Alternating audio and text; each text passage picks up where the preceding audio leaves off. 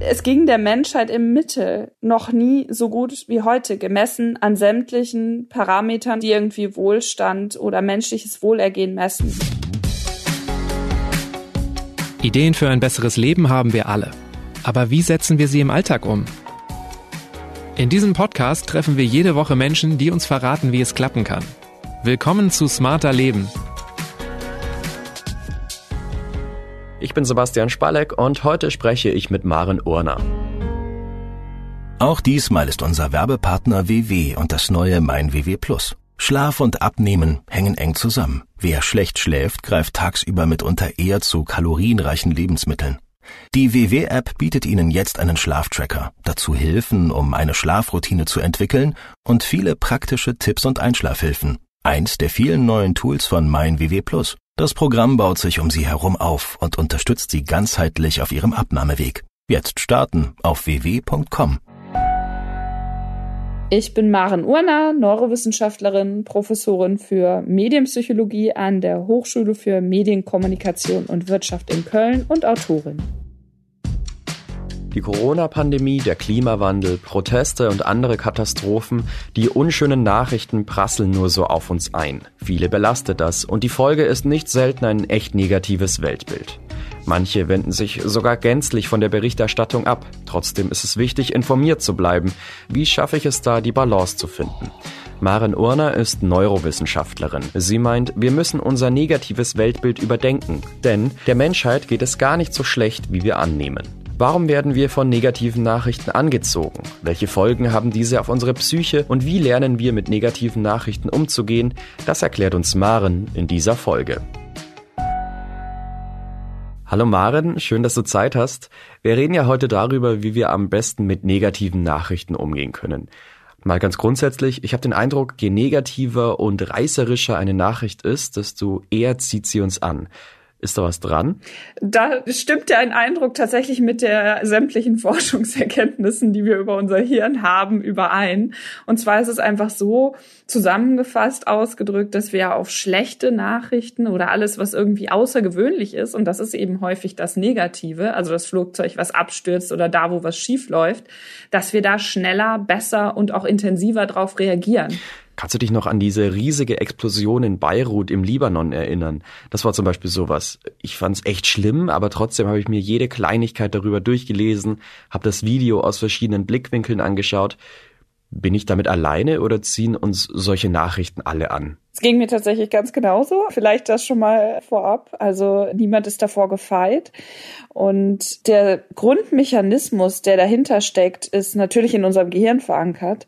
Und das ist der sogenannte Negativitätsbias oder so eine Tendenz, dass wir Negatives, ganz grob zusammengefasst, schneller, besser und intensiver verarbeiten als Positives und Neutrales. Und das fängt bei einfachen Wörtern an. Also wenn ich dir zum Beispiel eine Wörterliste jetzt vorlegen würde, wo so Wörter wie Krieg, Terror, Tote, Verletzte steht und dann irgendwie positive Wörter wie Freude, Spaß, dann würdest du auch schneller auf die ganzen negativen Wörter reagieren und dein Hirn würde vor allen Dingen schon, bevor du diese Wörter bewusst wahrnimmst, die Wörter tiefer und intensiver verarbeiten. Warum haben wir diese Vorliebe fürs Negative? Ja, da kommt das, ich nenne es immer liebevoll, unser Steinzeithirn zum Tragen. Das hat halt einfach diese Vorliebe, wie du es ja auch gerade genannt hast, weil es erstmal ein Überlebensvorteil war.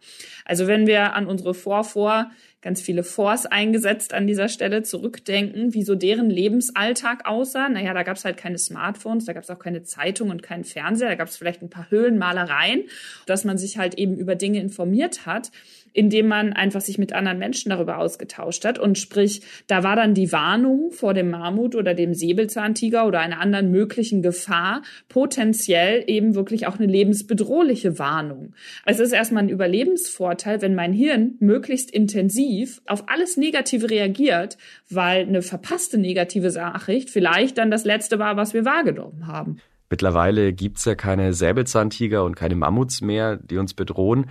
Kann man das also wirklich mit negativen Nachrichten vergleichen? Klingt für mich jetzt schon ziemlich verschieden. auch wenn es sozusagen für dich jetzt oder für viele natürlich erstmal von außen unterschiedliche Dinge sind. Ja, ich würde sagen, okay, so ein Säbelzahntiger ist ja doch was anderes, als wenn ich Nachrichten konsumiere. Wissen wir halt aus zahlreichen psychologischen und neurowissenschaftlichen Studien, dass die Mechanismen, die in unserem Gehirn dabei ablaufen, die gleichen sind. Und das erste, was passiert, ist erstmal eine Stressreaktion. Also es setzt den ganzen Mechanismus inklusive Gehirn und anderer ja, Reaktionen von Puls über Pupillenweitung, über Schweißbildung und so weiter. Also die klassischen Stressreaktionen, die wir aus der Neuropsychologie kennen, werden in Gang gesetzt. Und dann ist es egal, ob das eine in Anführungsstrichen reale Gefahr ist, die wirklich vor der Höhle oder vor der Tür steht, oder ob das eine Gefahr ist, die wir nur indirekt konsumieren bzw. wahrnehmen, sprich über mediale Inhalte. Übertragen jetzt auf den potenziell 24 Stunden digitalen Konsum von negativen Informationen, um es mal ganz sachlich auszudrücken, sind wir in einem chronischen, wenn wir das zulassen, in einem chronischen Stresszustand. Ehrlich, ich bin jetzt selbst noch nie in Schweiß ausgebrochen, wenn ich die Nachrichten gelesen habe. Was spielt sich denn in unserem Gehirn ab, wenn wir eine reißerische negative Nachricht lesen? Zum Beispiel, wenn ich in der großen Boulevardzeitung mit vielen Bildern über einen Autounfall lese. Was spielt sich da in uns ab? Was ganz konkret passiert, wenn wir eine negative Nachricht wahrnehmen, ist, dass wir in so einen Mini-Alarmzustand versetzt werden. Das halt für so eine Mini- oder eben auch größere Stressreaktion sorgt, weil einfach wir gesagt bekommen, okay, schlechte Nachricht, potenziell gefährlich, was müssen wir damit tun? Und je öfter wir etwas hören oder wahrnehmen, umso stärker wird quasi der neuronale Pfad, also die Neuronen in unserem Gehirn, die sich damit auseinandersetzen. Und so wird dann aus so einem Trampelpfad vielleicht irgendwann eine Autobahn.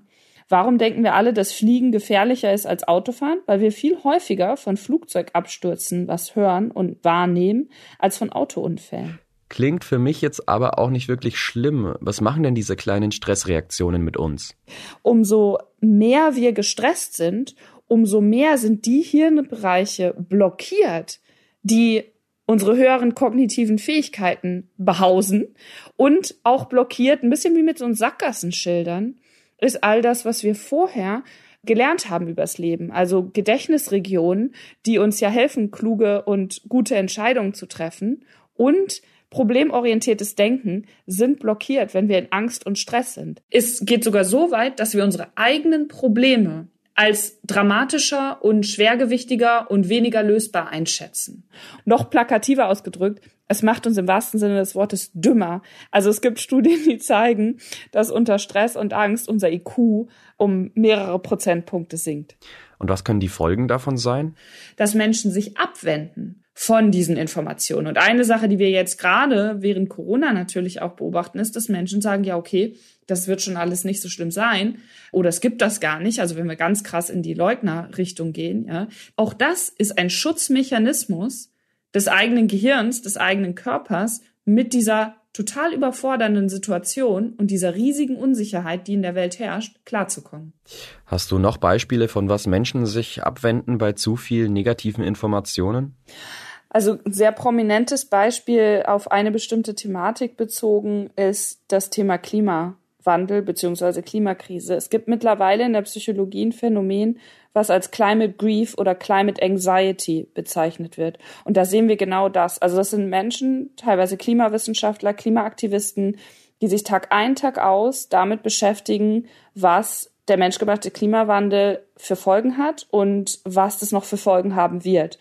Und die teilweise an einem Punkt ankommen, wo sie sagen, ich kann das nicht mehr und ich weiß nicht mehr, wie ich damit umgehen soll und wirklich sich in Behandlung geben müssen und natürlich auch ganz stark dieser, also der, dieses Climate Grief, also Klimatrauer, wenn wir es übersetzen wollen, oder Climate Anxiety, Klimaangst, wirklich sich so stark auf ihr Leben auswirkt, dass sie halt anzweifeln, ob sie noch den richtigen Job machen, so ungefähr. Ne? Das sehen wir natürlich auch in anderen Berufszweigen. Also jetzt vielleicht auch ein bisschen andockend an die ganze Corona-Pandemie und die ganze Corona-Thematik. Sowas wie Burnout ist ein sehr übernutzter Begriff, aber eben Überlastung, wenn wir uns zu sehr in einem Bereich, und das kann eben auch unsere Arbeit sein, mit bestimmten negativen Dingen umgeben, Stichwort Pflegepersonal, Stichwort Ärzte, Therapeuten und so weiter und so fort, wir einfach das nicht mehr verarbeiten können, weil wir, also mit wir meine ich jetzt das allgemeine menschliche Hirn eben, da überfordert ist. Wir hatten ja erst nur über negative Berichterstattung gesprochen. Bei Klimawissenschaftlerinnen und Wissenschaftlern und beim Pflegepersonal gehört es ja aber zum Job dazu, sich mit diesen Dingen zu beschäftigen.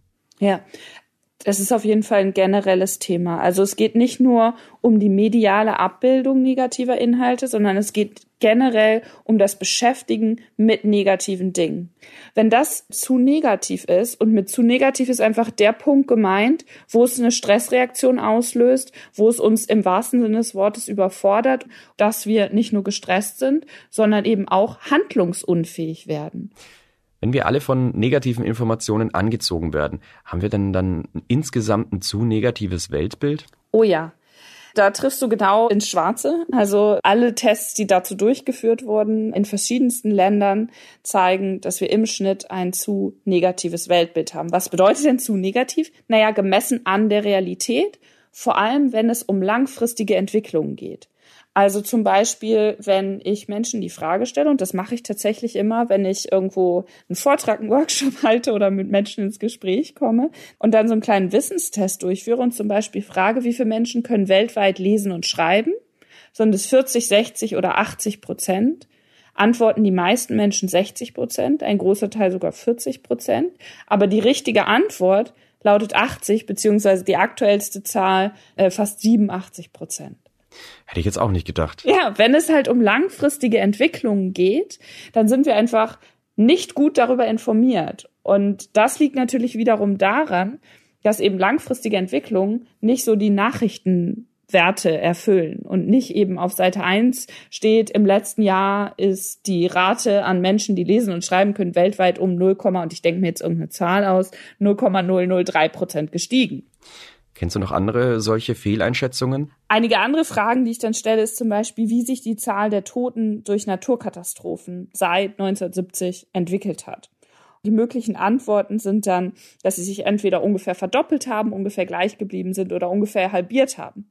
Und es ist tatsächlich so, dass sie sich ungefähr halbiert haben. Obwohl die Naturkatastrophen viel häufiger passieren.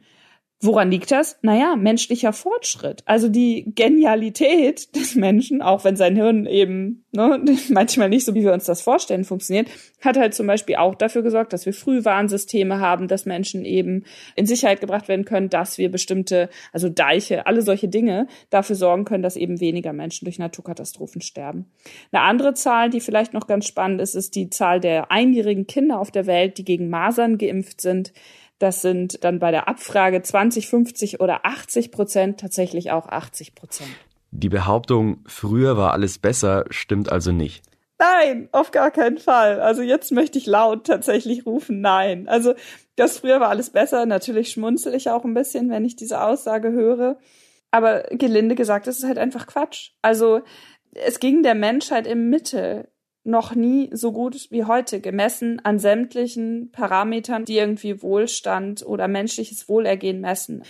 Das heißt nicht, ganz klar, dass wir keine Probleme auf dieser Welt haben, dass es immer noch viele Menschen gibt, die verhungern, die leiden, was wir vermeiden können. Aber im Mittel war der Zustand halt noch nie so gut wie jetzt. Also es geht generell darum, dass wir einfach langfristige Entwicklungen, die sich häufig positiv entwickelt haben, auf dieser Welt schlecht einschätzen. Warum kommt uns das dann so vor? Also wenn wir sozusagen auf Ursachensuche gehen, ist natürlich, wie kommt dieses Weltbild in die Köpfe der Menschen? Und wo bekommen wir Informationen her? Und das ist natürlich im 21. Jahrhundert ein ziemlich diverser Mix aus ganz, ganz vielen Kanälen. Also sind die klassischen Medien, da sind die sozialen Medien, da sind die sozialen Kontakte und so weiter und so fort. Und da müssen wir dann einfach schauen, wo liegt sozusagen diese Negativität begraben, also wo kommt die her? Und da sehen wir halt einfach, dass natürlich die negativen Dinge mehr Aufmerksamkeit bekommen. Einfach aufgrund dieses Negativitätsbias, den wir alle in uns tragen, ist es das, was häufiger in den Medien auftaucht, dass das häufiger mehr Aufmerksamkeit bekommt, weil unser Hirn da auch mehr drauf anspringt. Ähnlich wie mit zuckrigen oder fettigen Lebensmitteln die findet unser Hirn halt auch toller als den, ja, nahrhaften Salat, weil auch das ein Überlebensmechanismus ist. Grundsätzlich, die Aufgabe von Journalismus ist es ja, die Welt abzubilden. Und wenn es nun mal eben negative Meldungen gibt, finde ich auch wichtig, diese zu benennen und nicht zu beschönigen. Der Leitgedanke vom Spiegel ist ja eben, sagen, was ist. Und damit ist auch das Negative gemeint. Alles andere kommt mir schon sehr naiv vor, oder?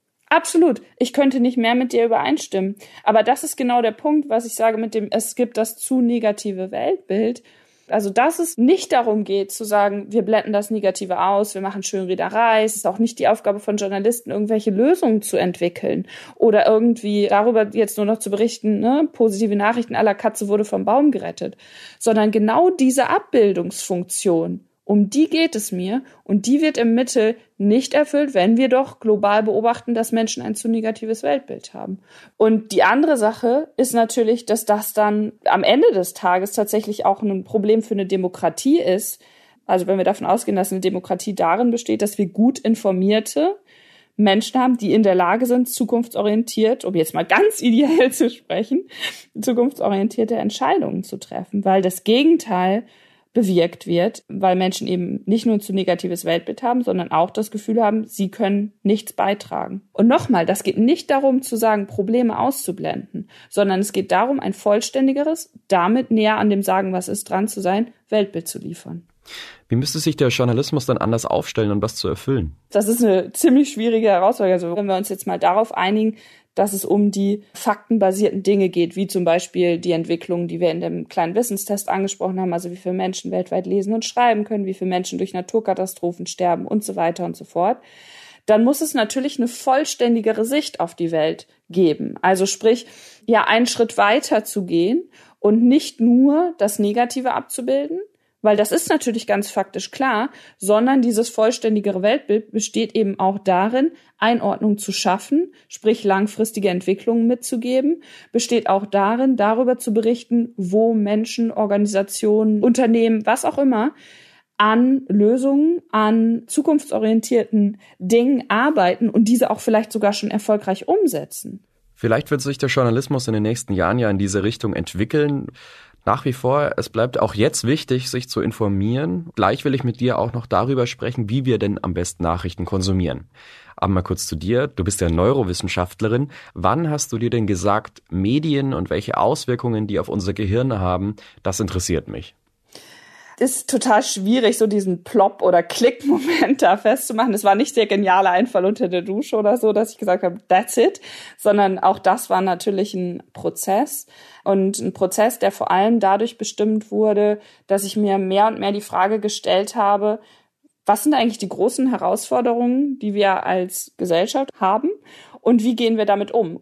Und was ich dann beobachtet habe, ist halt diese Diskrepanz auf einen Fokus auf Dinge, die vielleicht jetzt nicht die höchste Priorität haben. Also sprich, warum haben wir jahrzehntelang das Thema Klima, wir jetzt auch global gesehen als Menschheit, wirklich auf einen Nebenschauplatz gesetzt und die eigentlichen Nebenschauplätze ins Scheinwerferlicht gerückt.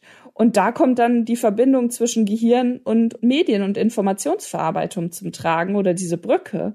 Und da sehe ich halt meine Rolle dann als Neurowissenschaftlerin auch, Gedanken darüber zu machen, wie unser Gehirn funktioniert. Und dafür müssen wir nicht, also nicht falsch verstehen, dafür fordere ich von niemandem, dass wir jetzt alle Neurowissenschaften studieren müssen, sondern einfach so ein paar grundlegende Dinge verstehen und erkennen, dass wir alle subjektive Informationsverarbeiter sind zum Beispiel. Wie wir uns bewusst und besser informieren können, erklärt Maren nach einem kurzen Spot. Es gibt was Neues beim heutigen Werbepartner Aldi Talk, nämlich mehr Daten zum gleichen Preis. Aldi Talk hat sein Tarifportfolio angepasst und bietet jetzt dauerhaft mehr Datenvolumen bei vielen Tarifoptionen. Doch die Preise bleiben gleich günstig. Hier mal ein Beispiel. Das Paket L, in dem bekommen Sie jetzt 70 Prozent mehr Daten mit 12 statt 7 GB Highspeed Internet inklusive LTE und AllNet Flat für nur 17,99 Euro. Oder das Paket M mit 6 statt 5 GB für nur 12,99 Euro. Alle Angebote und mehr Infos auf alditalk.de. Nicht wenige werden es kennen. Man greift immer wieder wie automatisch zum Handy und scrollt durch die Timeline, zum Beispiel bei Twitter oder Facebook. Meistens liest man dann nur die Überschriften, man ist dadurch ständig abgelenkt. Wirklich informiert ist man aber nicht. Was ist denn der erste Schritt, den ich machen kann, wenn mich das Smartphone quasi überfordert und ich davon abgelenkt bin? Ja, der erste Schritt ist auf jeden Fall natürlich zu gucken, wann konsumiere ich was wie und vor allen Dingen dann auch zu fragen, was sind die Auslöser dafür? Also was ist mein Verlangen, was dahinter steckt? Und ist es vielleicht eine Ersatzbefriedigung im wahrsten Sinne des Wortes? Also zum Beispiel, ne, Klassiker, Menschen gehen dann auf Facebook und eine halbe Stunde später stellen sie fest, dass sie eigentlich das gar nicht wollten. Und was haben sie dadurch befriedigt? War das vielleicht irgendwie der Drang, sozialen Kontakt zu haben? Und wäre es dann nicht eigentlich besser, im Sinne von dem Ziel näher kommt gewesen, vielleicht nach Corona auch mal wieder in die Küche zu gehen, in die Teeküche zu gehen, mit jemandem zu reden und diesen sozialen Austausch wirklich echt zu suchen. Also welches Bedürfnis versuchen wir gerade zu stillen? Und das hat ganz, ganz viel mit Selbst ja, Erkenntnis und auch einer großen Portion Ehrlichkeit zu tun. Weil das ist gar nicht immer so trivial herauszufinden, welches Bedürfnis da dann wirklich hintersteckt. Ist das Bedürfnis vielleicht auch einfach Langeweile? Absolut, absolut. Also, ne, das Gehirn ist faul. Wir wollen uns nicht vielleicht mit Dingen beschäftigen, die ne, eigentlich auf der Agenda stehen und äh, sind so halb gelangweilt oder Prokrastination, ne, das Aufschieben von irgendwelchen anderen Aufgaben. Und da kommt natürlich dann die ganze Aufmerksamkeitsfrage zum Tragen. Also, was widmen wir uns da? Und das kann natürlich auch Langeweile getrieben sein oder einfach sagen, ich brauche jetzt diese Stimulation und ich möchte die schnellen Kurznachrichten. Ist ein bisschen so wie manche Menschen Ernährungstagebücher oder Trainingstagebücher Tagebücher führen, vielleicht einfach mal so ein Informations- oder Medientagebuch zu führen. Ein Medientagebuch, mal ehrlich, ich glaube, die meisten sind da zu faul dafür. ja, da, da kommt natürlich die nächste Herausforderung unseres Steinzeithirns zum Tragen, nämlich das faule Hirn. Das Gehirn ist natürlich erstmal darauf ausgelegt, Energie zu sparen und irgendwie Dinge aufzuschreiben und aufzulisten oder lange Aufgaben zu erfüllen, ist jetzt nicht die erste Priorität. Aber die Frage ist ja, wollen wir was ändern? Weil wenn ich das herausgefunden habe, was der Trigger, der Reiz ist, der das auslöst, dann kann ich daran schrauben und sagen, okay, jetzt kommt der Trigger. Aha, bisher habe ich dann immer auf Facebook was gemacht, bin dort gelandet und habe irgendwie eine Stunde lang meiner Zeit in Anführungsstrichen vertrödelt. Jetzt möchte ich da was anderes machen. Das können wir aber erst, wenn wir wirklich diese Trigger, diese Reize erkennen. Du meinst also, man vertrödelt seine Zeit auf Facebook, aber eigentlich wird man da ja mit Nachrichten fast überflutet. Wenn wir davon ausgehen, dass wir gut informiert sein wollen, dann ist natürlich nicht der beste Weg, den ganzen Tag durchs Handy zu scrollen, weil dann haben wir vielleicht das Gefühl, dass wir den ganzen Tag irgendwie Informationen konsumiert haben und haben das im, im Prinzip auch, aber es hilft uns halt nicht, die Welt besser zu verstehen. Um da vielleicht mal wirklich ganz praktisch zu machen, allein die Anwesenheit eines Smartphones, auch wenn es auf still und nicht vibrierend gestellt ist, sorgt dafür, dass ein Teil unserer Aufmerksamkeit auf dieses Gerät gerichtet wird. Sprich, wenn wir uns gerade vorgenommen haben, konzentriert, mal ganz altbacken gesprochen, ein Buch zu lesen oder einen Podcast zu hören oder Radio zu hören oder die Tagesschau zu gucken, sollten wir das Telefon möglichst weit weglegen. Also einfach, weil ein Teil unserer Aufmerksamkeit immer auf dieses Gerät gerichtet sein wird. Und also sprich, wenn wir wirklich bewusst eine Sache, und das, das ist ja so die, die große Herausforderung, wie gesagt, bewusst eine Sache dann konsumieren, wahrnehmen wollen, möglichst alle anderen Ablenkungen aus dem Raum schaffen. Ein Tipp also, um gut informiert zu sein, ist, sich beim Nachrichtenkonsum nicht ablenken zu lassen. Ich habe ja auch schon die Überschriften angesprochen. Stimmt da meine Vermutung, wenn ich da nur durchscrolle und die lese, dann bin ich nicht wirklich informiert, oder? Es gibt Studien, die zeigen, dass bis zu 90 Prozent des Medienkonsums online darin besteht, Überschriften zu lesen. So, was steht in den Überschriften drin? Naja, das ist halt dann das Extreme. Das sorgt aber nicht dafür, dass wir die Welt besser verstehen, dass wir Dinge einordnen können, dass wir in der Lage sind, gute Entscheidungen zu treffen. Wie informiere ich mich denn am besten und nachhaltigsten? Also mit welcher Medienform? Der anstrengendere Weg ist der bessere Weg natürlich. Und äh, das ist das Gemeine, weil es natürlich anstrengender ist, sich hinzusetzen und einen langen Artikel zu lesen, einen längeren Podcast zu hören. Also wir arbeiten da so gegen die evolutionsbiologisch alten Teile in unserem Gehirn, die halt die ganze Zeit immer so einen Kick-Moment suchen und das nächste Update und die nächste Kurznachricht mit unserem evolutionsbiologischen neuen Teil des Gehirns, was eben langerfristige Entwicklung, Planung und so weiter und sich mal hinsetzen und konzentriert mit einer Sache auseinanderzusetzen. Das heißt, wenn es darum geht, Medien zu konsumieren, so dass es gesund und hilfreich für uns ist, dann ist es natürlich sehr viel hilfreicher, sich bewusst für bestimmte Formate zu entscheiden, die uns wirklich helfen, die Welt besser zu verstehen. Das kann für eine Person ein Podcast sein, das kann für eine andere Person eine bestimmte Nachrichtensendung oder eine Dokumentation oder ein Buch oder ein Magazin oder auch ein langer Online-Artikel sein. Wir hatten das ja vorhin schon. Es gibt Themen, die bedrücken, wenn man sich laufend damit beschäftigt. Bei manchen ist es die Klimakrise, bei anderen ist es jetzt bestimmt die Pandemie. Das Doofe an solchen Themen, man kommt ihnen eben nicht aus.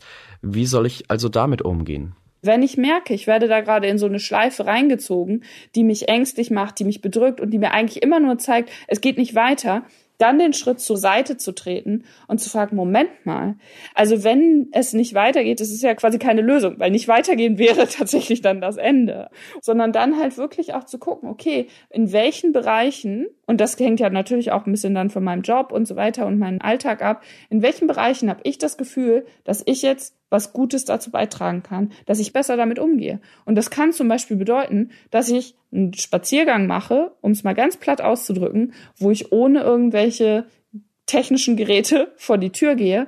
Und manche Menschen nennen das ja dann immer, ich muss mal abschalten. Das ist ein sehr schlechter Begriff. Also alles, was wir tun können, ist umschalten. Aber dieses Umschalten dann auch ganz bewusst praktizieren und sagen, jetzt ist es gut. Jetzt lebe ich einfach ein Stück weit auch mein Leben weiter und gucke dann am nächsten Tag wieder, welchen Informationen ich mich aussetzen möchte. Also wenn einen die Nachrichten überfordern und bedrücken, Pausen machen.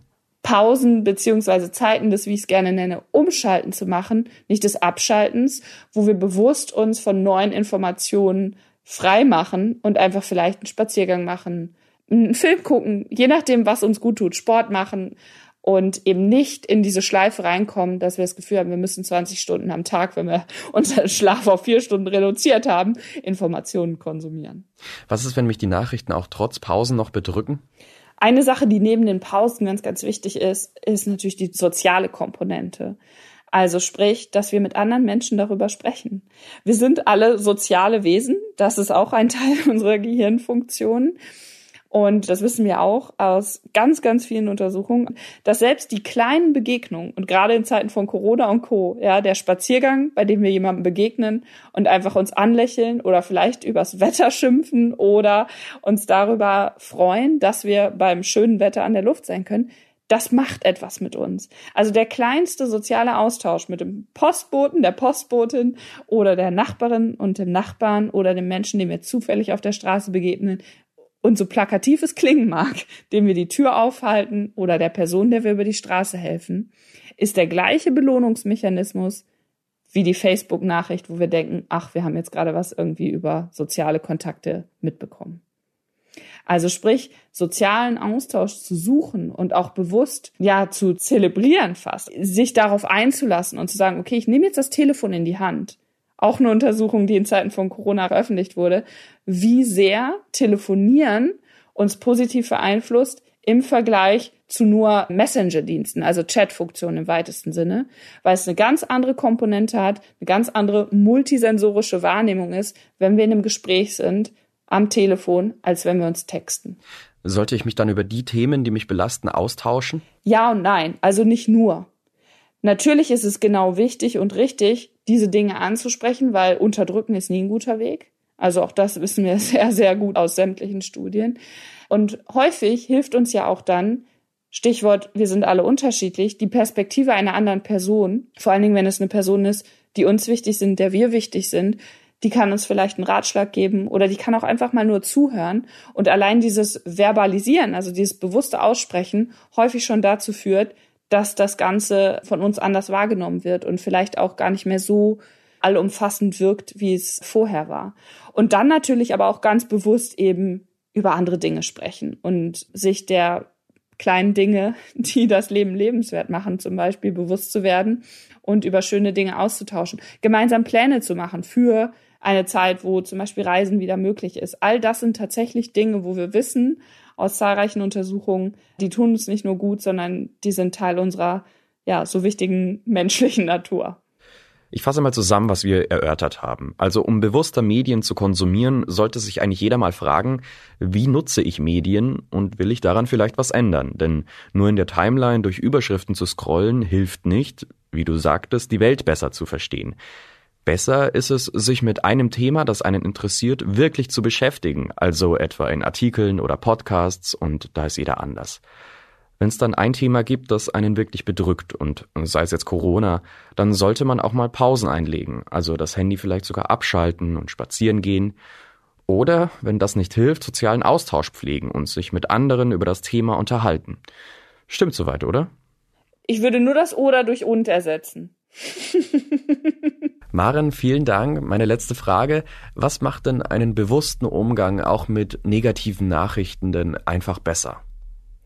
Also am Ende des Tages macht es uns einfach tatsächlich ganz plakativ zu den gesünderen und glücklicheren Menschen. Also das, wonach wir uns alle sehen oder was so das Grundverlangen des, des menschlichen Daseins neben dem Überleben ist, sorgt es halt für. Aber dafür müssen wir eben in der Lage sein, diese bewussten Strukturen in unserem Gehirn anzuschmeißen.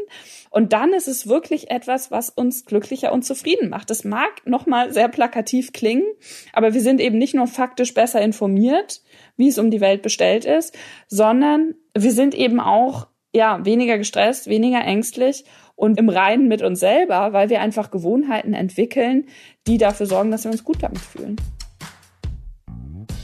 Der Link zu Marens Büchern steht wie immer in den Show Notes zu dieser Episode. Und das war's für heute. Die nächste Folge von Smarter Leben gibt's ab kommendem Samstag auf spiegel.de und überall, wo es Podcasts gibt. Zum Beispiel bei Spotify oder Apple Podcasts. Bei Anregungen oder Themenvorschläge einfach eine Mail schreiben an smarterleben.spiegel.de. Diesmal wurde ich unterstützt von Philipp Fackler und Ole Reismann. Unsere Musik kommt von Audioboutique. Tschüss! Bis zum nächsten Mal.